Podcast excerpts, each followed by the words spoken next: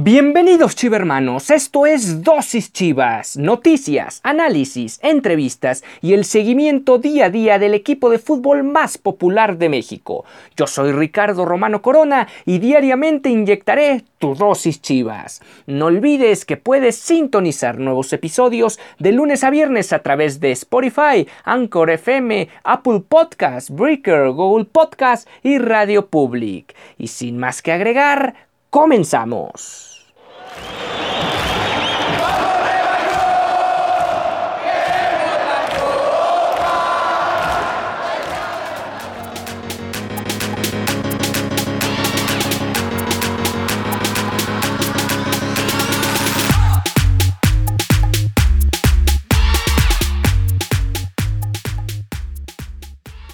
Hola, ¿qué tal? Bienvenidos a esta emisión de miércoles 7, perdón, miércoles 14 de julio del 2021.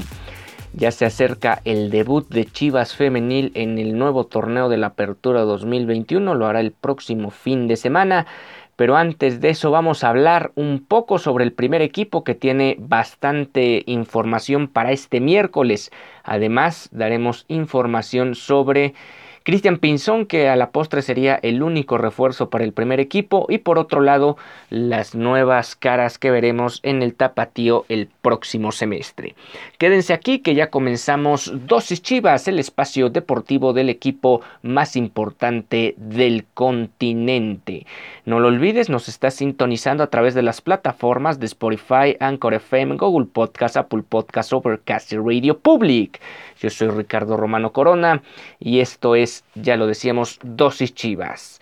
El Guadalajara anunció a través de un comunicado en redes sociales el día de ayer que uno de sus integrantes del staff está, eh, que bueno, que está formando parte de la, de la comitiva de Guadalajara en esta pretemporada por los Estados Unidos, ha dado positivo a COVID-19. Se trata de Oriol Pastor, el uno de los fisioterapeutas del equipo y acaba de dar positivo, por lo tanto el equipo entra en una situación eh, pues completa de alerta y de estar eh, muy muy alertas por si se presentan nuevos casos positivos o una ola de positivos en la plantilla que se encuentra y todo el staff que se encuentra en Estados Unidos, en este caso concreto en la ciudad de Chicago, Illinois, donde van a jugar el día de mañana su último partido de preparación rumbo al siguiente torneo.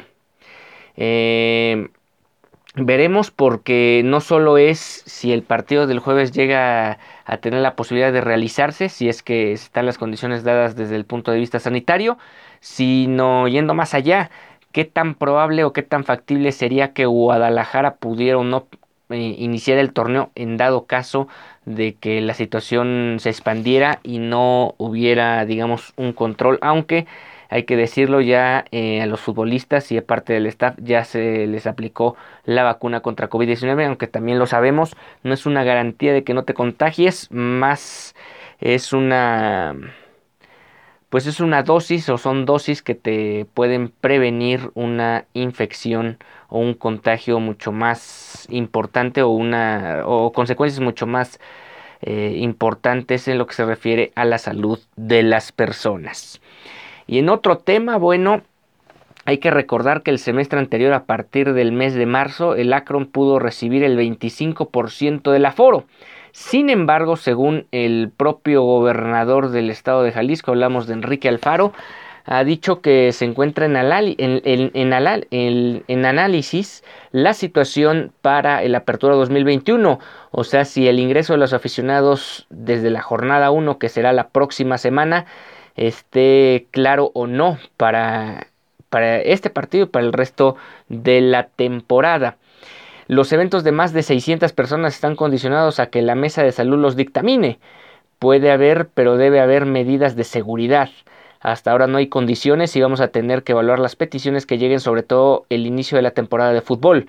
Tenemos que ir viendo sobre la marcha el estatus, perdón, el estatus del tema, así aseguró Enrique Alfaro, quien pues deja en entredicho el, acceso del personal, más bien de la afición de Guadalajara al inmueble para la próxima semana cuando reciban al Atlético San Luis.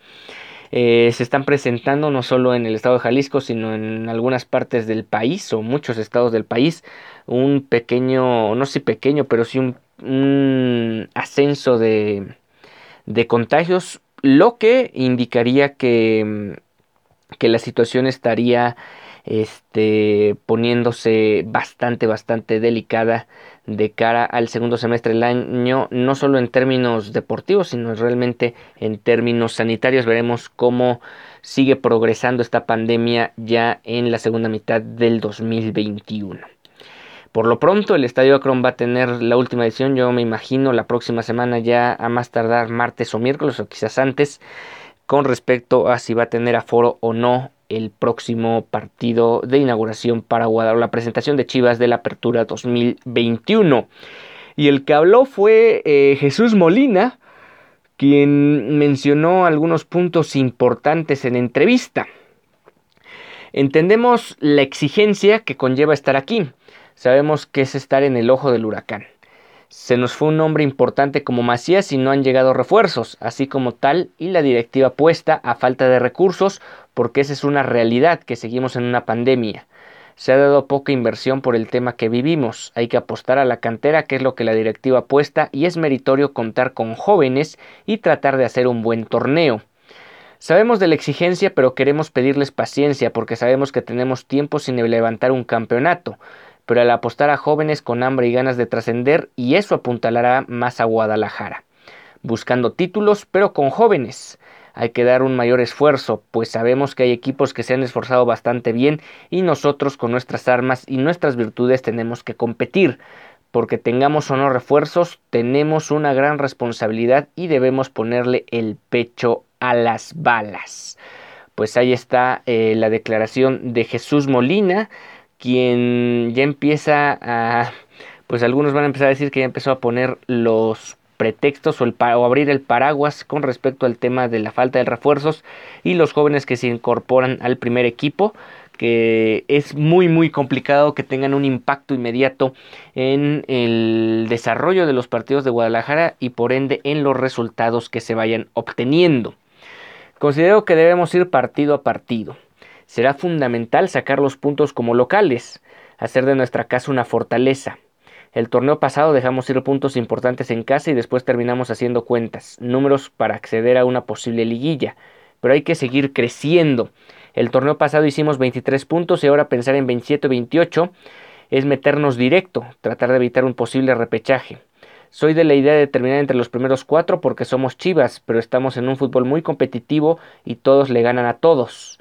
La idea de nosotros es superar lo hecho el torneo pasado y acabar en los primeros cuatro, que es superar los 28 o 30 puntos. Y esa es nuestra intención. Y para cumplir o empezar a cumplir ese reto, eh, algo que tiene que tener en la mente tanto el cuerpo técnico, directivo y futbolistas es que si no logran iniciar con el pie derecho el torneo, a qué me refiero estrictamente a los resultados en los primeros 4 o 5 partidos. Si de esos primeros 12, 15 puntos no consiguen al menos la cantidad de, si fueran 12, 8 y si fueran 15, 10, eh, se ve muy complicado que puedan alcanzar esa meta de 28 puntos. ¿Por qué? Porque ya te vas reduciendo ese margen de error y sobre todo vas jugando con una mayor presión cada, cada, jornada. No es lo mismo llegar a la jornada 6 con 10 puntos, ser uno de los equipos que se encuentra punteando el campeonato, a llegar con 3, 4 puntos, con el inicio lento, como ha sido habitual desde a raíz del último campeonato. Solo se podría salvar por ahí algún semestre. Y, y precisamente el que se salva es el semestre cancelado del clausura 2020 pero bueno, así está la situación y así es como lo debe afrontar el equipo, insisto, jugadores, cuerpo técnico y directiva. Deben ser muy conscientes que si quieren lograr ese objetivo de puntos y de hacer las alegres cuentas, pues primero hay que ganar la mayor cantidad de partidos que se pueda en las primeras 4 o 5 jornadas, que básicamente implica ganar tres partidos como mínimo para seguir aspirando a una posición importante con posibilidades reales al final del semestre. Eh, el único refuerzo de alguna manera que ha llegado a, para este certamen es Cristian Pinzón y vamos a hablar de cinco detalles que no conocías de este futbolista. Bueno, él es proveniente de la MLS, Es un joven refuerzo que va a tratar de ganar su lugar con el primer equipo. Eh, tendrá ese carnet de jugador único que le dará la posibilidad de jugar con el tapatío en la liga de expansión y veremos cómo lo hace este futbolista que proviene del Chicago Fire de la Major League Soccer. Eh, su edad, bueno, eh, Cristian Pinzón apenas cuenta con 22 años de edad, es otro de los futbolistas jóvenes que llega a un plantel que no precisamente está plagado de, de veteranos. De hecho, al contrario, son muchos los futbolistas jóvenes, tanto refuerzos como gente de la cantera que se está integrando al primer equipo y de alguna u otra manera, pues es uno de los grandes retos de Bucetich tratar de amalgamar a jóvenes que tal vez no estén todavía consolidados en primera división o que ni siquiera tengan palpado lo que es la primera división, tal es el caso de Cristian Pinzón, y tratar de ser un equipo competitivo cada jornada. ¿Cuál es la posición de Cristian Pinzón? Bueno, juega como, como de centro delantero, aunque también en algún momento con el Chicago Fire ha jugado por las bandas, ya sea por derecha o izquierda, ha sido indistinta esa situación. Parece que tiene, según el scout, un disparo de corte y media distancia interesante. Eh, además de que de alguna u otra manera, esto sí hay que darle el voto de confianza a Víctor Manuel Bucetich, que es un especialista en encontrar futbolistas que parece que a los ojos de muchos no tienen pues las cualidades suficientes como para desempeñar ciertos papeles en los equipos y terminan siendo muy destacados, más que destacados, terminan siendo o terminan con un carácter muy preponderante en lo que se refiere a la obtención de los resultados ya sea en una fase final o por qué no en un mismo campeonato. Bueno, de alguna manera Bucetich es parte de, los, de las personas que se interesan por Pinzón y veremos en qué le puede aportar al cuadro rojiblanco.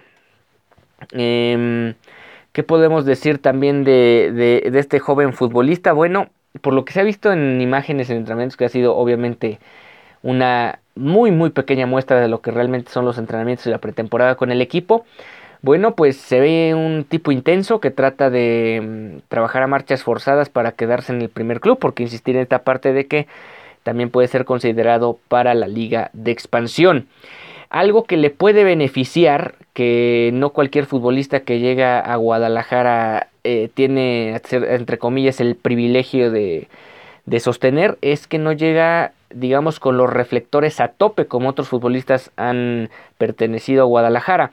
¿Cuál es la ventaja de esto? Entre comillas, obviamente, que si su inicio es lento y si no tiene un, un impacto inmediato, como es lo más probable que ocurra, no va a ser tan puesto en el ojo del huracán como si le pudo haber ocurrido a otros futbolistas. Un ejemplo, para no irnos lejos, lo del Gulit Peña, que realmente llegó con bombo y platillo al Guadalajara y terminó siendo un auténtico fiasco. En este caso, Pinzón también puede terminar como un auténtico fiasco, sin embargo, tiene esta ventaja, esta pequeña ventaja, entre comillas, de que al no tener los reflectores al 100% sobre su persona, las cosas pueden ser distintas. Veremos qué este qué ocurre, qué ocurre entre, eh, bueno, más bien qué ocurre con Pinzón ya en el inicio del semestre que está a nada de arrancar. Y bueno, otros eh, jugadores que también son caras nuevas, pero en este caso para el tapatío, más allá de lo de Pinzón, que es un posible refuerzo de este equipo. Vamos a hablar de algunos jugadores de fuerzas básicas que llegan a unirse a la pretemporada de este equipo de la Liga de Expansión. El primero es Dylan Guajardo, oriundo de Monterrey, Nuevo León. Se ganó su, lugar como titular en cada categoría de las inferiores del club. Y pues le ven múltiples condiciones, en concreto el cuerpo técnico de Alberto Coyote, para que Guajardo eh, empiece a tener una representación mucho mayor, mucho más importante con el equipo del Tapatío. 34 partidos jugados, 2.371 minutos, 137 eh, balones recuperados y ganó 22 duelos ofensivos. Dylan Guajardo eh, ya tuvo de hecho su presentación con el equipo del Tapatío el 12 de enero del 2021. Vencieron en aquella ocasión a Pumas Tabasco a domicilio 1-0. Eh, hay que recordar que no necesariamente es el debut con el equipo, sino más bien ya forman parte como parte del cuadro base o de la plantilla base de la institución. Otro de ellos es Benjamín Sánchez. Eh, es un defensa de, que viene proveniente de la sub-20. Eh, su primera oportunidad lo... Perdón, viene como ofensivo de la sub-20. Su primera oportunidad se la dio Francisco Robles que comanda dicho equipo. Y bueno, ya realizó también su debut en Liga de Expansión hace un año, el 13 de octubre de 2020, ante Cancún FC en el Acron. O sea, no es que llegan directamente a debutar a la Liga de Expansión. En el último año futbolístico jugó 34 partidos, 1809 eh, minutos, 6 asistencias, 19 goles. Disparó varias ocasiones a gol, en total fueron 29, 49 ocasiones y ganó 5 manos a mano en el torneo. Este, más bien en el año futbolístico anterior. Pues son dos piezas nuevas para el cuadro de Alberto Coyote que va a tratar de seguir siendo protagonista y formador a su vez de los eh, canteranos que tiene Guadalajara, obviamente con alguno que otro futbolista que trate de redondear el plantel. El primero que se me viene en la mente, Ronaldo Cisneros, que se ha adaptado muy bien a este equipo y que más allá de lo escueto que ha sido su participación en, ya en su segunda etapa con el club, pues lo mejor que ha hecho ha sido aportar al cuadro de inferiores, en este caso al último de ellos, al último escalón que lo comanda Alberto Coyote en la Liga de Plata. Con esto estamos llegando al final de la emisión de miércoles 14 de julio del 2021. Mañana Mañana hablaremos un poco de lo que puede ser un poco la previa del partido contra Pachuca, a ver si hay novedades con el tema de los contagiados o si llega a haber más contagiados de COVID-19 en, en el staff y la plantilla que se encuentra en Chicago y por lo tanto cuál sería el futuro próximo de este equipo. Además nos empezaremos a adentrar a lo que va a ser el partido de fin de semana del fútbol femenil porque ya insistir inicia la liga en el circuito rosa. Hasta entonces.